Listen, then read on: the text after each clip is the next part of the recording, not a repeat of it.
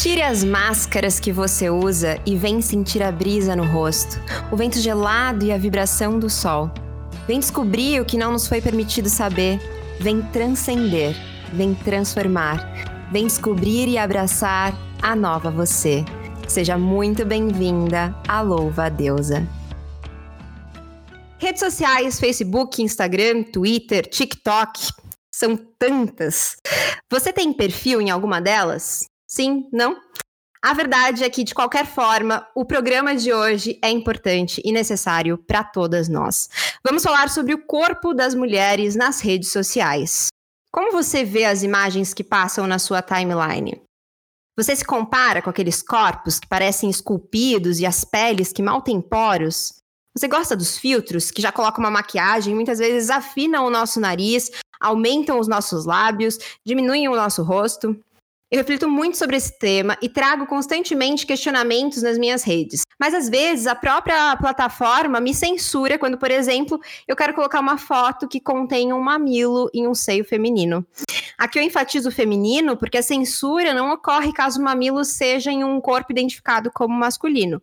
Inclusive, tratando-se, por exemplo, de homens trans que não fizeram a mastectomia. Fora isso, tem uma série de aspectos legais para olhar e entender melhor muita coisa pra gente falar hoje, mas vamos adentrar nesse tema sem filtro, sem edição e com muita honestidade. Pode ficar à vontade de tirar o seu sapato, a maquiagem, o que mais você quiser, que a nossa jornada de hoje precisa de vocês exatamente do jeitinho que vocês são. Então, entre nesse bote que vamos começar a remar por esse rio tão bonito, mas também tão cheio de correntezas que é o nosso tema de hoje.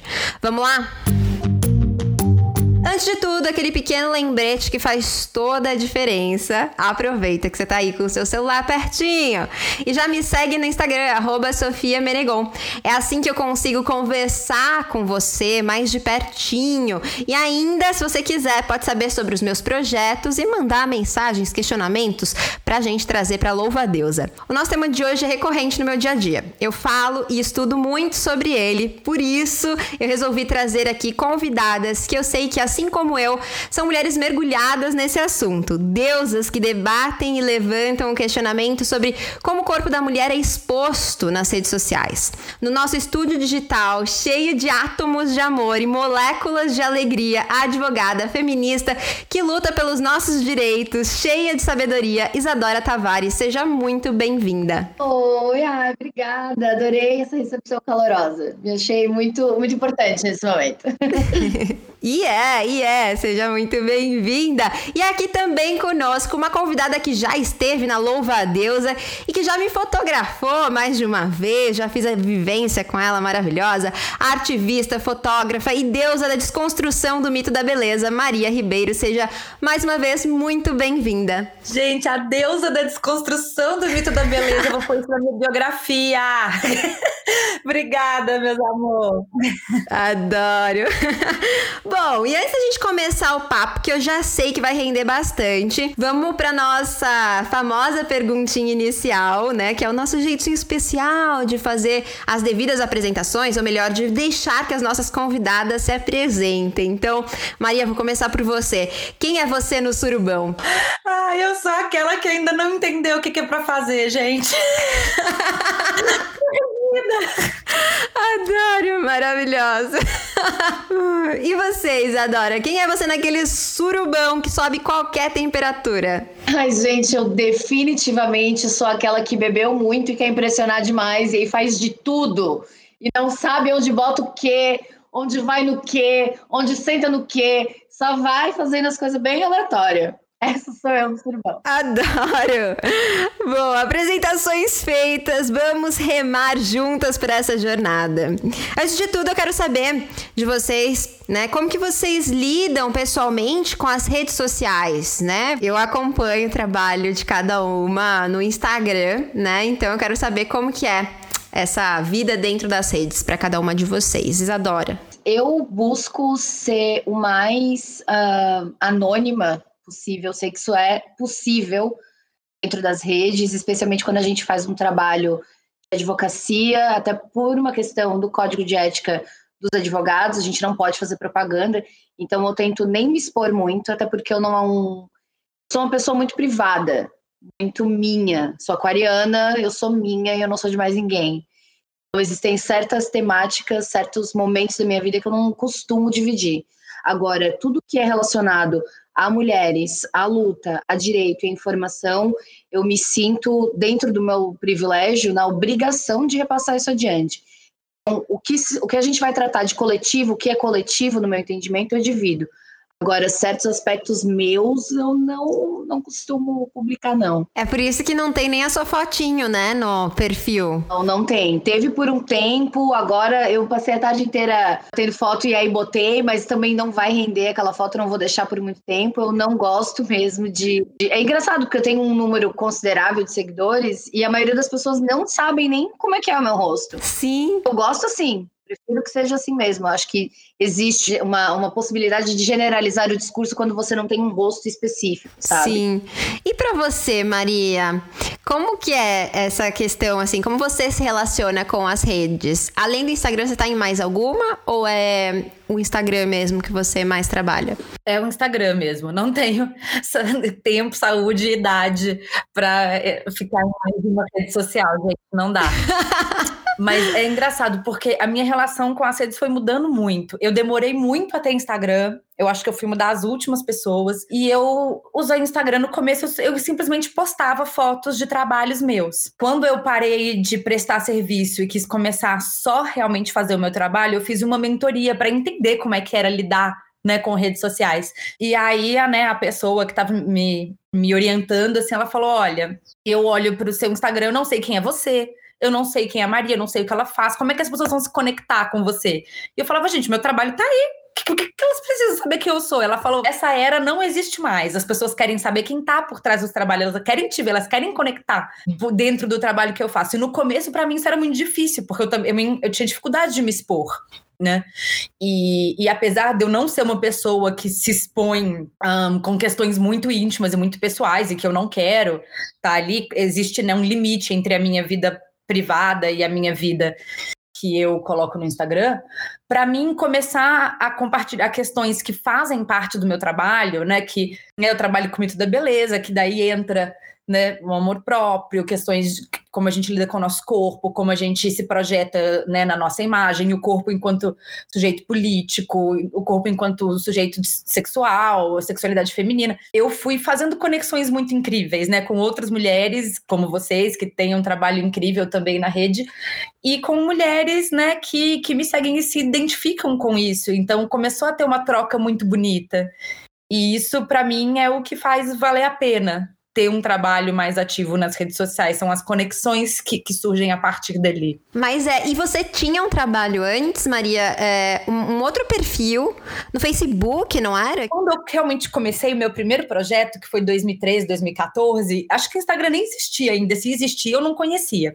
E esse projeto foi um projeto que eu nunca me expus. É o, é o Nós Madalenas, né? Que foi o meu primeiro projeto e que deu uma viralizada naquela época nessas redes, assim, né? Saiu Revista Fórum, Catraca Livre, Hypeness. Então foram muitas pessoas para esse, esse perfil do Instagram na época, mas inclusive é, pessoas que me seguem desde aquela época, elas falavam no começo, eu ficava querendo saber quem era a pessoa que fazia essas fotos, e eu fiquei anos sem saber quem era você, porque exatamente eu não tinha, né, não colocava nada meu, eu simplesmente colocava as coisas do projeto. E, e, e esse trabalho, né, com o Instagram, ele realmente nasceu depois que esse projeto já tinha terminado que é o Nós Madalenas, pelo menos essa primeira edição, né? Estamos pensando em criar coisas novas mais para frente. Mas o, o Facebook se tornou uma página que é, acabou perdendo muito dessa questão de você conseguir interagir com as pessoas e se tornando um lugar meio difícil de trabalhar para mim. Então eu, eu, realmente quem tá no Instagram eu acabo, quem tá no Facebook eu acabo chamando para vir pro Instagram. Uhum. Eu perguntei porque eu te acompanhei no Facebook. É, na verdade eu conheci também o seu projeto, né, Nós Madalenas, mas eu também realmente não sabia quem era você. E aí só depois de muito tempo que a gente se conectou pelo Instagram, você, né, chegou até mim. E aí depois que eu falei, nossa, não acredito que ela que é a, a autora desse projeto incrível que eu acompanhava lá atrás no Facebook. Então eu lembro de acompanhar também. Que lindeza. Eu acho muito legal ter contato com as pessoas que me acompanhavam naquela época, assim. É isso, era uma época que né, ninguém sabia que era eu, eu não tinha esse contato, né? Eu tava começando, nem né, nem entendi o que, que era lidar com redes sociais. E agora é muito legal. Tipo, esses dias eu fotografei à distância uma pessoa que foi no lançamento do meu livro, inclusive em 2015. Adoro, adoro esses encontros. Muito incrível. E aí a nossa relação realmente com as redes sociais, ela foi é, mudando, né, ao longo do tempo. Eu tenho muitas idas e vindas, né, agora que eu tô mais constante no Instagram, mas tive muitas idas e vindas, justamente, inclusive, pela temática que a gente vai abordar hoje. Lá no YouTube, por exemplo, eu fui é, banida do AdSense, né, por conta das temáticas que eu trazia, enfim. E mesmo respeitando as diretrizes e tudo mais, a gente teve diversas questões. E aí, Uh, só recentemente, na verdade, que eu comecei a produzir de forma constante no Instagram. E muito porque é, me dava uma certa angústia de estar ali, assim, por diversos motivos, e eu acho que a gente vai passear por eles, né? Então, vamos adentrando no assunto de hoje. De acordo com um artigo escrito pela diretora do Centro de Cosméticos e Laser da Universidade de Boston, Nilan Vash, em coautoria com duas outras médicas, selfies e filtros podem piorar os sintomas de pessoas que foram diagnosticadas ou são propensas ao transtorno dismórfico corporal. Algo muito sério. Ele também muitos depoimentos de médicos que estão relatando que o número de mulheres que chegam ao consultório buscando semelhança com as imagens criadas pelos filtros está crescendo de forma exponencial. É, a Maria, né, tem um quadro que eu amo no Instagram, em que ela mostra a vida real, né, e a vida no Instagram, a vida com, com os filtros, né? E quando eu falo de filtros, eu falo não só dos filtros que já vem nos stories ali, que eles já cedem, né? Prontos, mas também uma série de filtros, né? Seja a postura, as, a, uma série de maquiagens o tempo todo, o phototune, né? Esses, eu não sei nem se é assim que chama mesmo esse aplicativo, mas esses aplicativos que fazem modificações e tudo mais, né? E aí eu, eu fico me perguntando, imagina que você deva receber bastante relatos, né, é, sobre esse quadro e sobre o efeito desses filtros, né, nas redes sociais. É, na verdade, eu acho que os filtros são a versão pop acessível do Photoshop, né, que foi né, o software que popularizou essa questão da manipulação de imagem porque todas as imagens que a gente consome, desde as revistas Capricho da vida, né? Tô levando uma geração anterior aí, não sei, né? Nossa, eu tenho as minhas até hoje.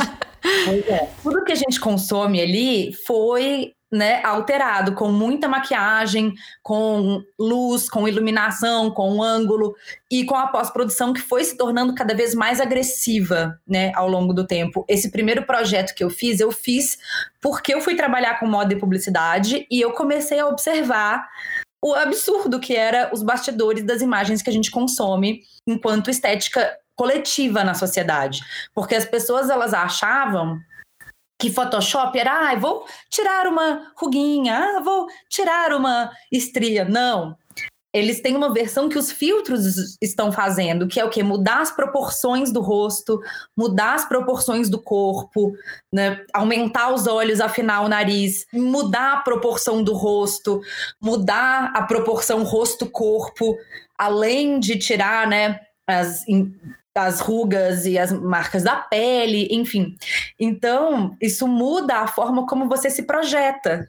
Você começa a não reconhecer uma imagem que não esteja alterada. Né? Eu já vi um monte de relatos de, principalmente jovens, né? Mulher, jovens, meninas e mulheres jovens adultas, contando que elas têm muita dificuldade de lidar com a foto delas sem filtro. Então, quando eu faço esse quadro, eu recebo muitos relatos de pessoas falando: nossa, assim, como é importante mostrar que essas imagens que a gente consome no Instagram, elas não são reais, porque a gente começa o quê? De novo, desde a Capricho, é sempre. O objetivo é sempre o mesmo, apesar deles mudarem um pouco a, a estratégia. É a gente se comparar com um padrão estético que não existe, para criar toda essa indústria do alto ódio, do mito da beleza e da insatisfação da mulher de sempre se achar insuficiente, né? Hum, totalmente. Teve um tempo atrás que a gente lançou uma campanha, né, sem filtro também no Instagram, e eu lembro que várias é, mulheres mandavam mensagem falando que, assim, eu acho incrível a campanha, porém não tenho, ainda não me sinto confortável de forma alguma em aparecer no, nos stories né, e participar da campanha ou no feed, na foto, sem filtro. Eu não consigo fazer isso, eu não consigo me olhar sem filtro. E aí eu fico imaginando, porque a vida, na vida você não anda com filtro, né? Eu, talvez, enfim, do jeito que as coisas vão, daqui a um tempo você vai conseguir é, ligar um filtro. Espero que não, mas enfim.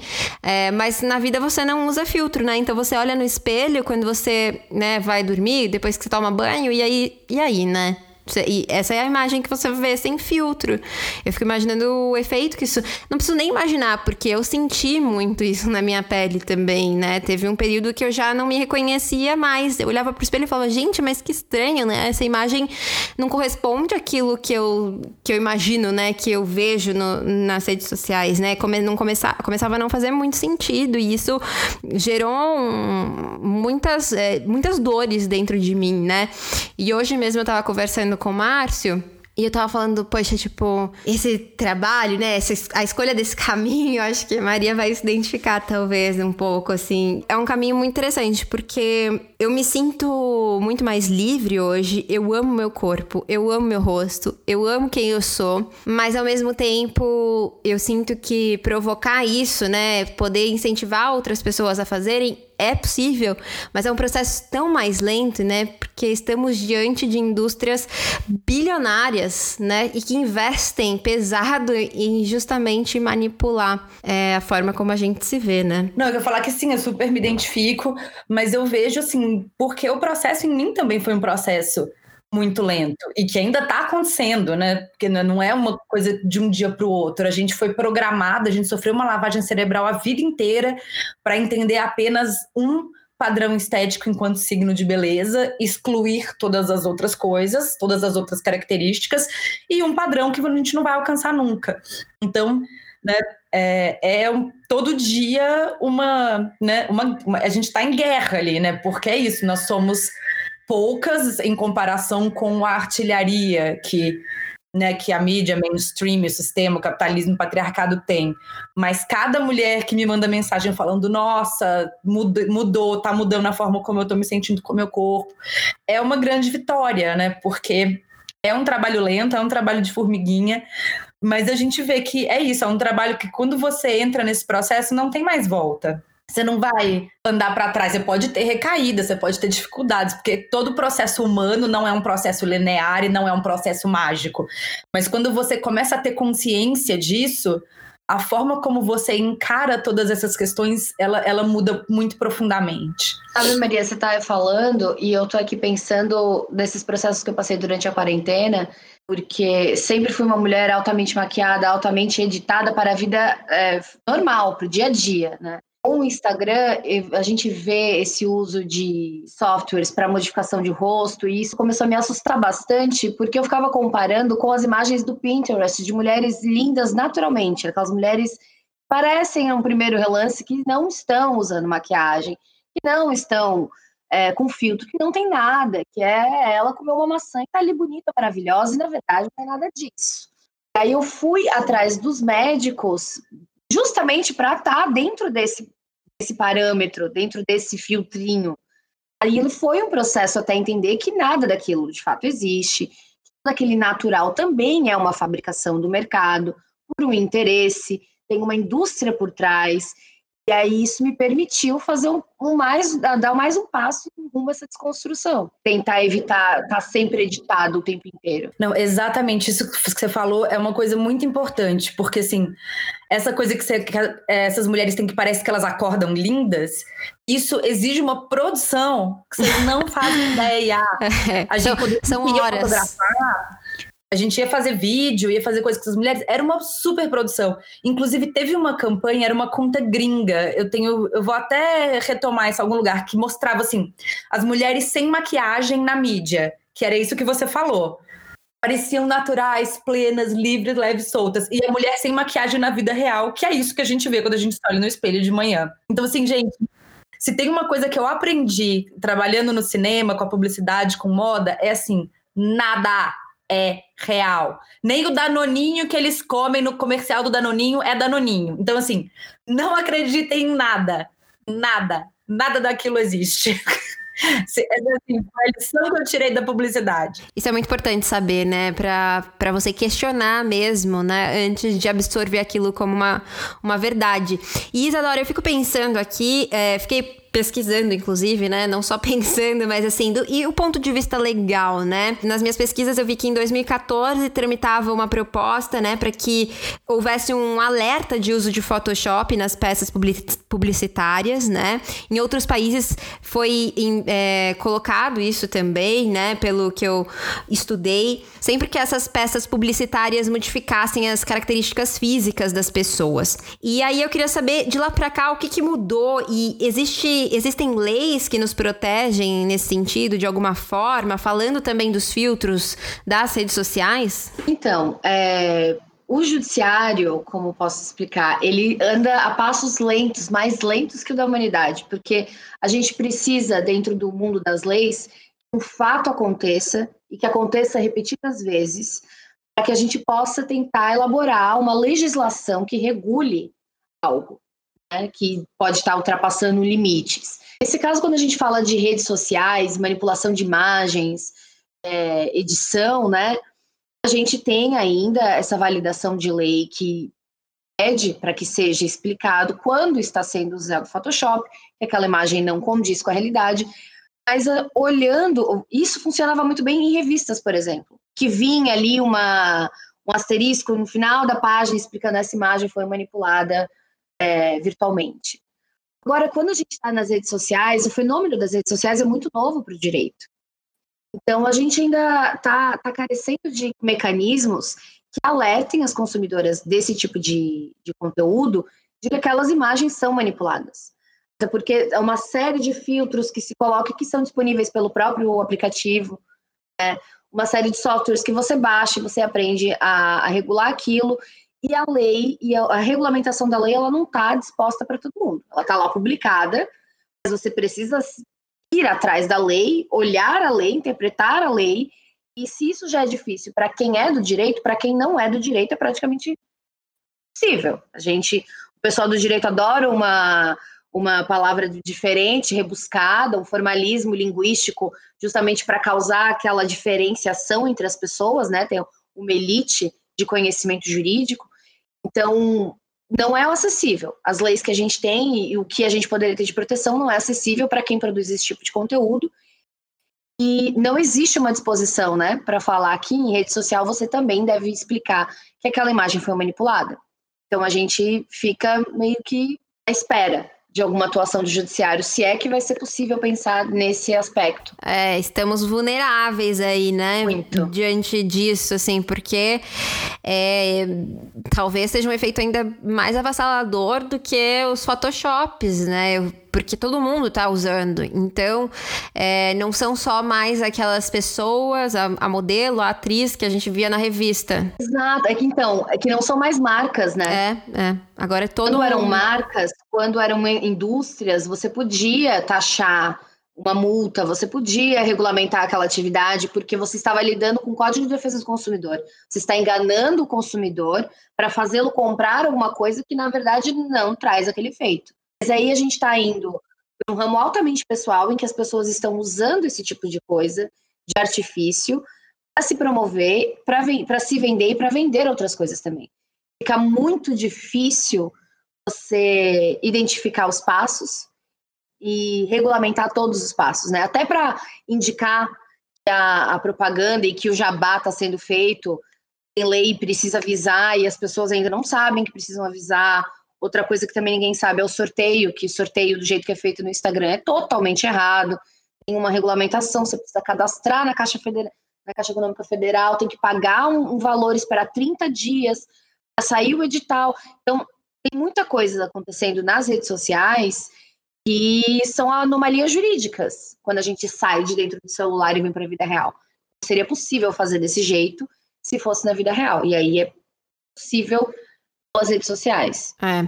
E não se enganem, né, também, porque por mais que a gente esteja aqui falando sobre o uso dos filtros acabar sendo feito por pela né, pessoa física, digamos assim, mas tudo isso alimenta esse mesmo sistema, né? Alimenta essas indústrias que uh, vendem exatamente vendem, não quer dizer que elas entregam, elas vendem essa promessa da, da, do rosto como do filtro, né? Da pele como do filtro, do corpo como dos aplicativos. Não sei se vocês seguem, eu sigo muito, sou muito fã das Kardashian mais que eu saiba que elas são completamente produzidíssimas, editadíssimas, super cirúrgicas, é, mas é engraçado você ver elas anunciando aquelas pílulas de remédios para emagrecer. Ah, porque eu tomo só isso aqui, ó, e olha o meu corpo lindo, maravilhoso.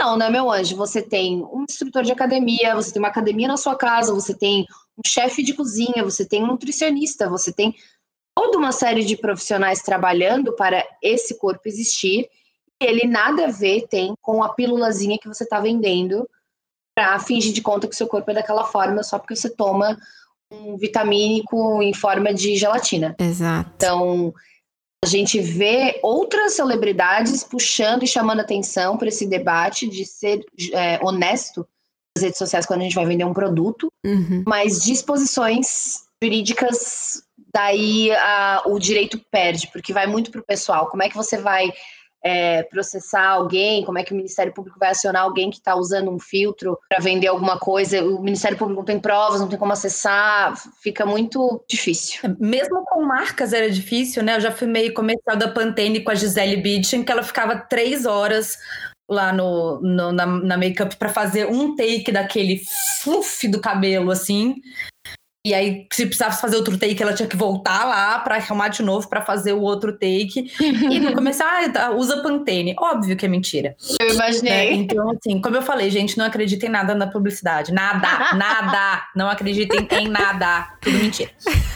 Mas eu costumo, né, falar em algumas das minhas palestras que as pessoas, né, eu, eu começo sempre explicando que padrões estéticos são construções sociais, como qualquer outro acordo coletivo em sociedade. Você cresce aprendendo o que é errado e o que não é, o que é ilegal e o que não é, o que é considerado sofisticado ou não, e o que é considerado feio, o que é considerado bonito. Isso é simplesmente um acordo coletivo. E a maior prova disso é que esses padrões mudam de acordo com o tempo e com o espaço. E a forma mais fácil de ver isso é vendo, por exemplo, pinturas renascentistas. Né? As musas da época seriam consideradas mulheres fora do padrão hoje em dia. E aí elas perguntavam, mas então o que, que acontece? Quem é que constrói esses padrões? Como que eles são criados? E eu falo, é simples. Ele vai ser sempre o mais cruel, mais lucrativo por causa do capitalismo. E eu vou dar alguns exemplos. É, a questão de peso. Por que, que as, essas musas renascentistas são mulheres que hoje em dia seriam consideradas gordas? Porque na época, você ter peso, ter uma constituição que hoje em dia é considerada gorda, era um sinal de status. As mulheres trabalhadoras do campo, elas não tinham, elas não tinham esse acúmulo de gordura, porque elas não tinham o suficiente para comer, porque elas eram trabalhadoras externas, elas queimavam essa, essa gordura o tempo inteiro. Elas eram consideradas pobres, fracas e doentes, enquanto as mulheres que estavam ali, né, numa sociedade elitista, né, numa elite capitalista, elas ficavam dentro de casa.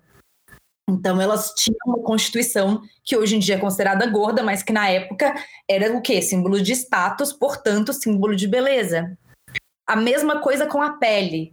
Vocês veem essas descrições. Eu, eu lia muito livros assim, né? Do Egito, da Roma Antiga, eu sempre gostava. E as descrições das mulheres eram o quê? A pele de mármore. A pele de mármore. Eu ficava vendo que pele de mármore, branca. É, por que elas são brancas, assim? Porque hoje em dia as pessoas estão pagando para bronzeamento artificial. E é a mesma coisa. Na época, a trabalhadora do campo estava exposta ao sol.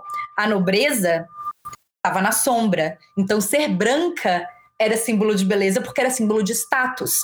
Hoje em dia, ser branca é porque você está trabalhando no escritório e não tem, não tá na praia ou não tá na clínica fazendo bronzeamento artificial. Então, é importante a gente entender como a gente é manipulada por uma indústria onde a gente vai estar tá sempre se sentindo insegura e mal com a gente mesma, né? Que esse, esse lugar de se achar feia, se achar é, não suficiente, ela entra em todo esse lugar de se achar não competente, porque eu sou preguiçosa, porque eu sou desleixada, porque eu não tenho autoestima, porque eu não me dou valor, porque eu não tenho capacidade de estar naquele padrão. E aí eu vou entrar numa relação abusiva comigo mesma, eu vou abrir espaço para estabelecer relações abusivas dentro da minha vida, eu vou ocupar meu tempo, meu esforço e meu dinheiro atrás do corpo perfeito, enquanto isso os homens estão ocupando todos os lugares de poder na sociedade, né? E como se não bastasse, a gente está todos os dias comprando esses produtos e comprando essas ideias e comprando essas vidas que não existem, dando lucro para essa mesma é, sistema que nos oprime, essa mesma indústria que nos oprime. É como se o porco estivesse pagando aluguel do matadouro. Exatamente, exatamente. E aí, pegando o seu gancho, Maria, a gente vê que dentro das redes, o nu feminino, ele só é aceito quando ele está embalado para o consumo do homem. Essa é uma frase sua, inclusive, eu já ouvi você dizendo algumas vezes. Então, só quando está servindo a esse sistema, só quando está servindo a essa lógica, né? Está servindo ao capitalismo, está servindo ao patriarcado, né? E quando a gente quer colocar uma imagem nossa dos nossos corpos, ou então de trabalhos, né, com corpos de mulheres livres que estão, não estão sendo objetificadas, a gente sofre punições, né, das, das redes, das próprias redes, né? É, então eu queria saber como que vocês sentem isso, como que é essa questão, como vocês entendem essa questão. É, bom, então, essa frase que você falou realmente é uma frase que eu. É uma frase minha que eu uso muito e vem realmente da minha experiência, da minha observação com o trabalho dentro das redes. Primeiro, eu só queria fazer uma ressalva, que é um questionamento que eu recebo muito, que eu não acho eu não considero que é, o nu ele é necessariamente empoderamento feminino e que todo mundo deve se expor nua na internet. Muito pelo contrário, é, tem que ter um trabalho muito profundo dentro disso e tem vídeo meu no meu Instagram falando sobre isso, se alguém quiser saber mais. Mas dentro do trabalho que eu faço de fotografia, lidando com corpos e trabalhando exatamente com a dissexualização do corpo feminino, é, eu observo exatamente isso, que a sociedade e o Instagram, no caso, né, as mídias sociais, elas não têm nenhum problema em exibir mulheres é, nuas em posições sexualizadas, em, em contas pornográficas, mulheres objetificadas, mulheres é, reproduzindo uma estética da pornografia mainstream, né, em várias situações. E não há nenhum problema, né? A gente já tentou denunciar várias vezes, essas contas nunca caem, essas fotos nunca são censuradas. Elas estão ali como algo comum da sociedade, né? Dessa cultura do estupro e dessa sociedade pornográfica misógina, machista que a gente vive. No entanto, quando a gente coloca, né, mesmo respeitando as regras do Instagram, corpos né? Que não são aqueles corpos photoshopados, não são aqueles corpos dessa estrutura estética, né? É, plastificada, que não estão ali sexys, não estão ali numa estética que vem da pornografia embalada para esse consumo estritamente masculino, a gente sofre uma série de censuras, uma série de denúncias, sabotagens, restrições, mesmo obedecendo às regras, né? Os nossos conteúdos são sempre derrubados, e não só meus, mas de outras artistas, mulheres, sempre artistas mulheres, que trabalham com essa temática, a gente sofre uma censura muito grande nas mídias sociais, o que a gente não observa com homens, principalmente homens famosos. Eles podem postar o que eles quiserem, que eles não vão ser derrubados. Exatamente. Eu, eu, observo muito isso. Diversas amigas também que falam sobre sexualidade, por exemplo, também estão constantemente, mesmo seguindo todas as regras, é, sendo punidas com muita frequência. E aí a minha pergunta para Isadora é a seguinte: olha só. É a gente falou no início sobre mamilos e tudo mais, né? E aí eu peguei as diretrizes da comunidade, né, do Instagram, e aí abre aspas, eles dizem o seguinte: sabemos que há casos em que as pessoas talvez desejem publicar imagens de nudez de natureza artística ou criativa, mas por vários motivos não permitimos nudez no Instagram. Isso inclui fotos, vídeos e alguns conteúdos criados digitalmente que mostram relações sexuais, genitais e close-ups de nádegas totalmente expostas, além de algumas fotos de mamilos femininos. No entanto, fotos de cicatrizes causadas por mastectomia e de mulheres amamentando são permitidas. Nudez em imagens de pintura e esculturas também é permitida. Bom, a gente sabe que esse algumas fotos de mamilos femininas, né, que eles trazem ali, é, a que eles se referem, é, são fotos em que a mulher ela está objetificada, né? É que eles permitem é que ela está objetificada, não permite geralmente quando essa mulher está exatamente nas condições que uh, a Maria trouxe, né? Nesse lugar diferente aí. E aí eu queria saber, existe algo que se possa fazer, né? É, se a gente sofre essas punições, é, é possível recorrer ou simplesmente é isso? A gente está ali em, em, propriedade privada, né? De certa forma, estamos ali nesse, nessa plataforma que pertence ao Instagram e a gente tem que dizer amém para tudo que acontece, tudo que eles decidem por lá. Não, a primeira medida, acho que sempre é destruir o patriarcado. Só assim que a gente consegue. Sim. Mas, judicialmente falando, é, é possível tentar travar discussão sobre, sobre isso com base no artigo 5 que fala sobre a expressão criativa, dizendo que o brasileiro, todas as pessoas que moram no Brasil, que são brasileiras, têm certas liberdades, especialmente a liberdade artística, não pode ser censurado. Mas aí isso vai entrar em conflito com a jurisdição do Instagram. Se eu tu olhar ali nos termos de aceite, tu vai ver que muito provavelmente o lugar em que a gente vai travar qualquer tipo de briga com o Instagram vai ser nos Estados Unidos, onde ele foi criado. E aí a gente muda a jurisdição para um país completamente com tem outras regras. Cada estado, inclusive, tem o seu próprio regramento jurídico. Não existe um regramento único, como é aqui no Brasil. E aí a gente já perde essa batalha por aí, por aí, né? Por assim dizer, porque no, no nosso país a gente não consegue debater esse tipo de ação judicial sem que ela seja remetida para os Estados Unidos. Aí a gente perde controle disso. É fora um judiciário machista, enfrentar um judiciário, vou propor uma ação para poder publicar os, os, meus mamilos na internet. Você já pensou, tá, vai, está confortável com o fato, a proporção que esse caso vai tomar? Que as pessoas vão falar sobre você, porque vai haver uma exposição. Aí, por mais que a gente tenha que se manter forte, é, é sempre de se questionar, porque é, eu sempre aviso para as minhas clientes, entrar numa batalha jurídica, você tem que estar muito bem preparada psicologicamente, muito forte, porque uma batalha jurídica é muito complexo e é muito pode ser muito doloroso. O judiciário não afrouxa com mulheres. Não afrouxa. Isso poderia facilmente servir contra uma mulher numa prova de guarda e maternidade, por um exemplo. É uma mulher que ah, fiz uma publicação de cunho erótico, sensual, artístico, que foi parar nas redes. Se essa mulher tiver alguma batalha em vara da família. Uma professora, mais de uma professora já foi demitida por causa disso, não teve? Sim, sim. Inclusive aqui em Santa Catarina, em Florianópolis, nós tivemos um prefeito e nas, na época das eleições, uma das técnicas para fazer com que esse candidato a prefeito não ganhasse foi expor uma sessão de fotografias sensuais que a esposa dele fez na adolescência. Adolescência ali, 8 aninhos, 19. A mulher tinha quase uns 30 com filho. Escavaram a, a vida da, da, da, menina, trouxeram essas fotos e publicaram, assim, ó, no jornal, um monte de coisa. Então, e isso realmente colocou a campanha daquele prefeito, então, né, tentativa de prefeito, lá para trás, com base nesse shaming no corpo da, da, da esposa dele, assim, e aí as piadas eram de que ele era corno, tudo que não tinha nada a ver, gente, foi um horror. Gente, é tão surreal, né? Se você para pra pensar, mesmo se fosse ela candidata a prefeita, e mesmo se ela tivesse feito naquela mesma semana aquelas Exato, não deveria. É. A mulher, ela sempre é o bode expiatório do, da moral dos bons costumes, né? Sim, sempre.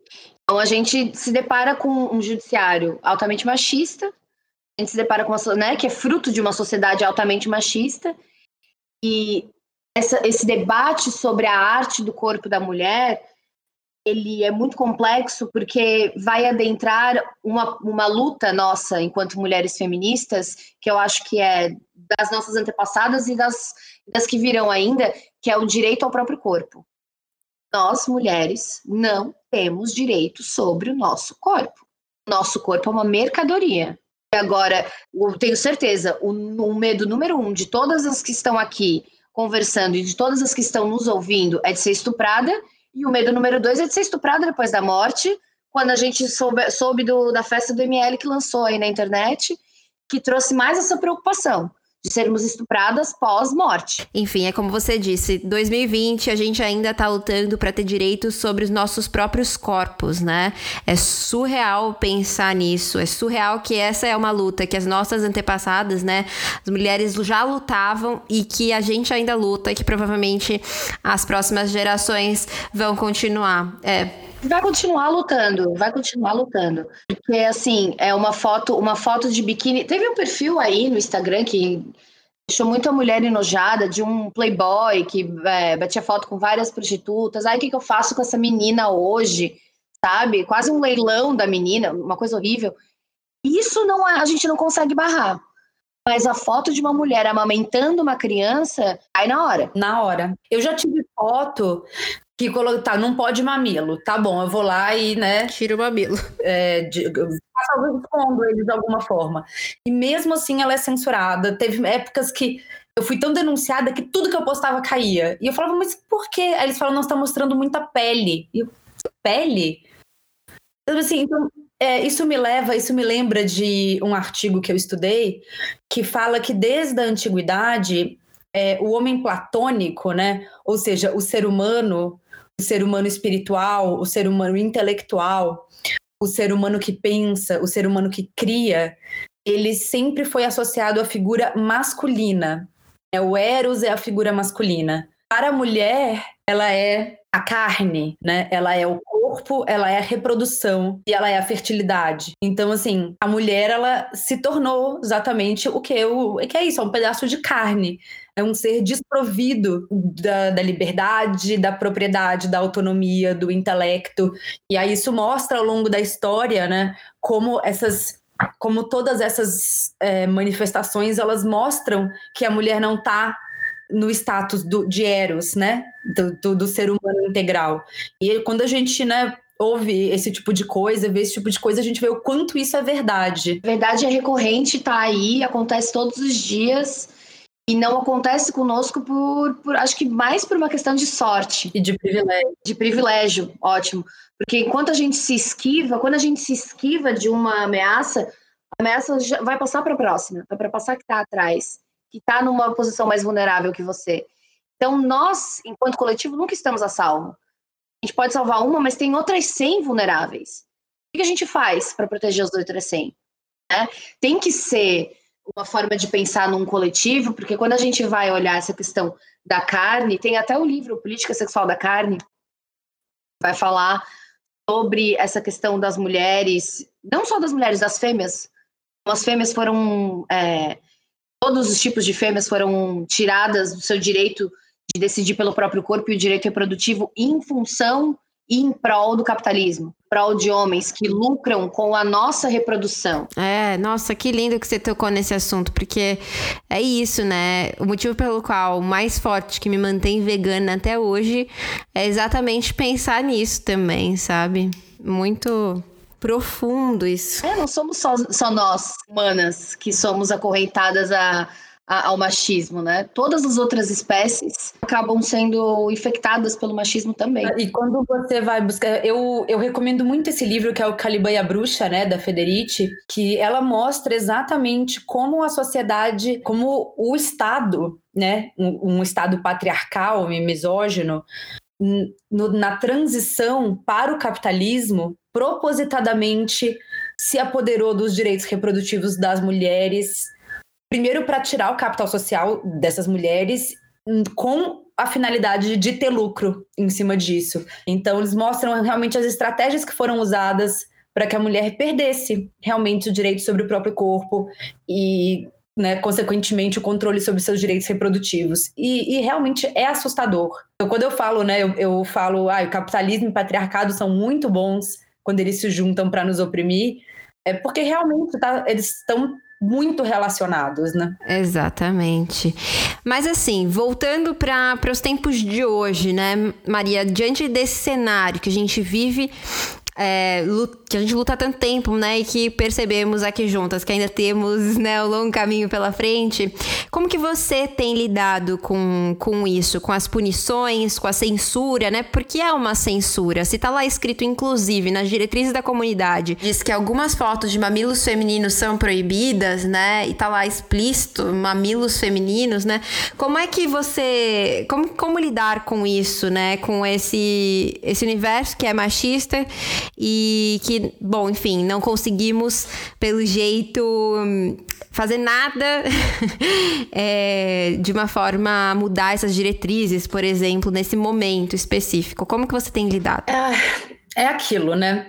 É, a gente fica com um sentimento de impotência, de frustração, não por causa, né? Ai, ai, só por causa dos mamilos, porque de várias formas, né, os trabalhos são censurados. E sempre nessa conotação misógina, sempre nessa conotação de que, ai, se eu tivesse aqui postando fotos de mulheres com uma estética pornográfica misógina, estaria tudo bem, né, eu não estaria sendo censurada, mas, é, bom, a gente faz o que a gente pode fazer, né, é, tentar fazer com que as nossas fotos não caiam, colocar as fotos no meu site, que é a minha casa, né, e convidar as pessoas para virem ver a minha arte sem censura e continuar usando a voz, né, que eu tenho no, nos, nas formas possíveis para conscientizar as pessoas sobre isso. Por exemplo, eu de novo estou bloqueada para fazer live no Instagram por um mês.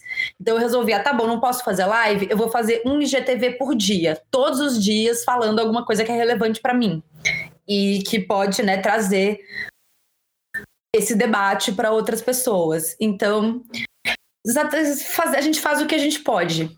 Eu acho que é isso, assim. Partir para diversas redes, né? Eu acho que pode ser importante, porque eu fico pensando se amanhã resolverem que a gente não, não pode mais ocupar, né, o Instagram, estar ali, ou enfim, na rede que você usa aí, a, as nossas ouvintas usam, é, é importante que o nosso trabalho esteja em outro lugar, né? Como você trouxe do seu site, que você consegue observar todas as fotos sem censura, né?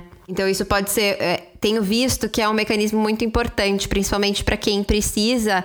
É, se expor de alguma maneira ou, né, enfim, quem corre esses riscos dentro do Instagram, eu tenho visto migrar para diversas outras plataformas, não migrar, né, necessariamente, mas estar também presente em outros lugares. E aí, o nosso papo tá muito bom e que renderia acho que diversos episódios, inclusive. Mas a gente vai para um quadro muito bom desse programa da Louva a Deusa. Vamos lá. Dicas que não podem faltar. E aí, nesse quadro, para quem caiu de paraquedas, a gente tenta resumir alguns pontos principais e dicas que a gente daria para aquelas nossas amigas que tanto amamos. Aquelas dicas de ouro. Então já pega o bloquinho porque vale anotar. E aí eu queria saber, né, de um aspecto que a gente não falou antes e por isso, né, que quis tanto que a gente entrasse nesse quadro, que é o que fazer quando a nossa imagem, Isadora, é usada indevidamente, sendo publicada sem a nossa autorização nas redes. Processa processa, vai ali, ó, abre delegacia virtual, insira aqui o seu estado. Aí faz um boletim de ocorrência, pega esse boletim de ocorrência, leva para sua advogada de confiança e pede uma ação por indenização por danos morais. Porque, afinal de contas, a sua imagem foi veiculada sem a sua autorização e isso rende sim uma indenização. Maravilha. E uh, Maria, Que dica que você daria para as mulheres que estão nas redes sociais, que gostam de, de usar as redes sociais, mas que se sentem cobradas para estar sempre perfeitas dentro do padrão de beleza, né? Como que elas podem começar um trabalho para mudar esse olhar sobre elas mesmas? Tem alguma dica? Eu sei que você tem várias, mas se eu pudesse escolher uma boa dica para passar. Tenho. É, usar a autonomia que a rede proporciona dentro dos limites de você escolher o que você vai permitir que te afete. Então, assim, aquelas contas que fazem com que você se sinta mal com o seu corpo, que mostram essa vida toda plastificada, cheia de filtros, que não existe, inatingível, né, das blogueirinhas fitness, das celebridades, unfollow do amor, unfollow, sabe? Não permita que esse conteúdo tóxico chegue até você e afete a forma como você se sente com o seu corpo e como você se projete no mundo. E ao invés disso, siga contas que falam sobre diversidade, sobre inclusão, sobre os seus hobbies, que mostram corpos reais, corpos diversos, corpos diferentes, né? Pessoas pretas, pessoas gordas, pessoas com deficiência física, pessoas mais velhas, onde está tudo ali inserido dentro desse signo de beleza. Porque é preciso ter em mente que o conteúdo mainstream, o conteúdo que é interessante para o sistema que você consuma, ele vai chegar em você sem nenhum esforço. É só você ficar passiva lá, que eles vão te entupir de um conteúdo que vai te deixar se odiando e querendo consumir uma vida, um corpo, um produto que não é seu. Mas os conteúdos diversos que trazem outras narrativas, que trazem outras histórias e que trazem principalmente questionamentos sobre esse mesmo sistema, você precisa ser ativa nesse processo e correr atrás. Então, faz essa substituição que vai melhorar muito a forma como as redes sociais influenciam na sua vida. Perfeita. E se eu puder aproveitar, então, e dar uma dica minha, né? Já que a gente tá aqui falando, a beleza ela é uma construção, né? E a gente pode realmente, como a Maria trouxe, mudar, né? Ou conseguir encontrar a beleza nos mais diversos corpos, porque ela habita cada corpo desse planeta. É, mas também eu acho importante, eu sempre falo que uh, a gente tome consciência de que a gente não é objeto de decoração. Então, é, você é maravilhosa, mas você não precisa ser. Então, naquele dia que você não estiver se sentindo maravilhosa, continue a sua vida exatamente do mesmo jeito que você continuaria se, se, se estivesse se sentindo maravilhosa, porque é, nós vamos muito além, né, da nossa aparência, vamos muito além desse padrão que nos é imposto, enfim, goela abaixo aí. Mas para finalizar, a gente vai se encaminhar para um momento muito importante desse programa momento orgástico. O momento orgástico é a hora de passar sugestões, falar sobre aquele conteúdo maravilhoso que está fazendo com que os nossos olhos revirem e que a gente escale o Everest. Ou seja, a gente quer aqui saber aquela dica de ouro de conteúdos que estão por aí, mas as pessoas ainda não sabem. Então, meninas, qual que é a arroba que vocês estão completamente apaixonadas no momento? Isadora? Tem um crush muito grande no perfil da Alice Braga, que fala sobre o desmatamento da floresta amazônica de uma forma tão coerente e eficaz. E ela é linda. E traz um monte de conhecimento pra gente. Da melhor forma possível. Aquela mulher é um arraso. Ai, adorei essa dica. Eu não a sigo, eu acho ainda, mas vou segui-la agora. E para você, Maria? Eu vou indicar o perfil da Leandrinha Duarte. Amo. Que é uma mulher trans com deficiência, cadeirante, estudante de teologia, é, é, colunista da mídia ninja, uma mulher incrível, que eu tô apaixonada no perfil dela, tão maravilhosa. Ai, eu sou apaixonada por ela também. Eu sigo, curto, acompanho de pertinho. Eu amei as dicas de vocês. E agora prepara o seu ouvido, porque eu vou voltar a falar no volume normal. Preparou? Bom, e você? Bom, meninas, eu realmente amei conversar com vocês. Realmente, é, de fato, é um papo que daria para fazer vários episódios. Muito gostosa e fluida a nossa troca. E antes de, de partir, eu queria muito pedir que vocês deixem os seus arrobas, ou enfim, divulguem o trabalho de vocês. Maria, muito, muito obrigada. Querida, eu que agradeço. Sempre maravilhoso trocar com você sempre uma delícia, né? Essa, essa troca, essa construção conjunta. E vocês, seguimores, seguimoras, quiserem me acompanhar, minha arroba é Maria Ribeiro, underline foto com PH. Lá tem fotografia, tem, né? Como eu tô bloqueada para fazer lives, tem muitos IGTVs falando sobre, né?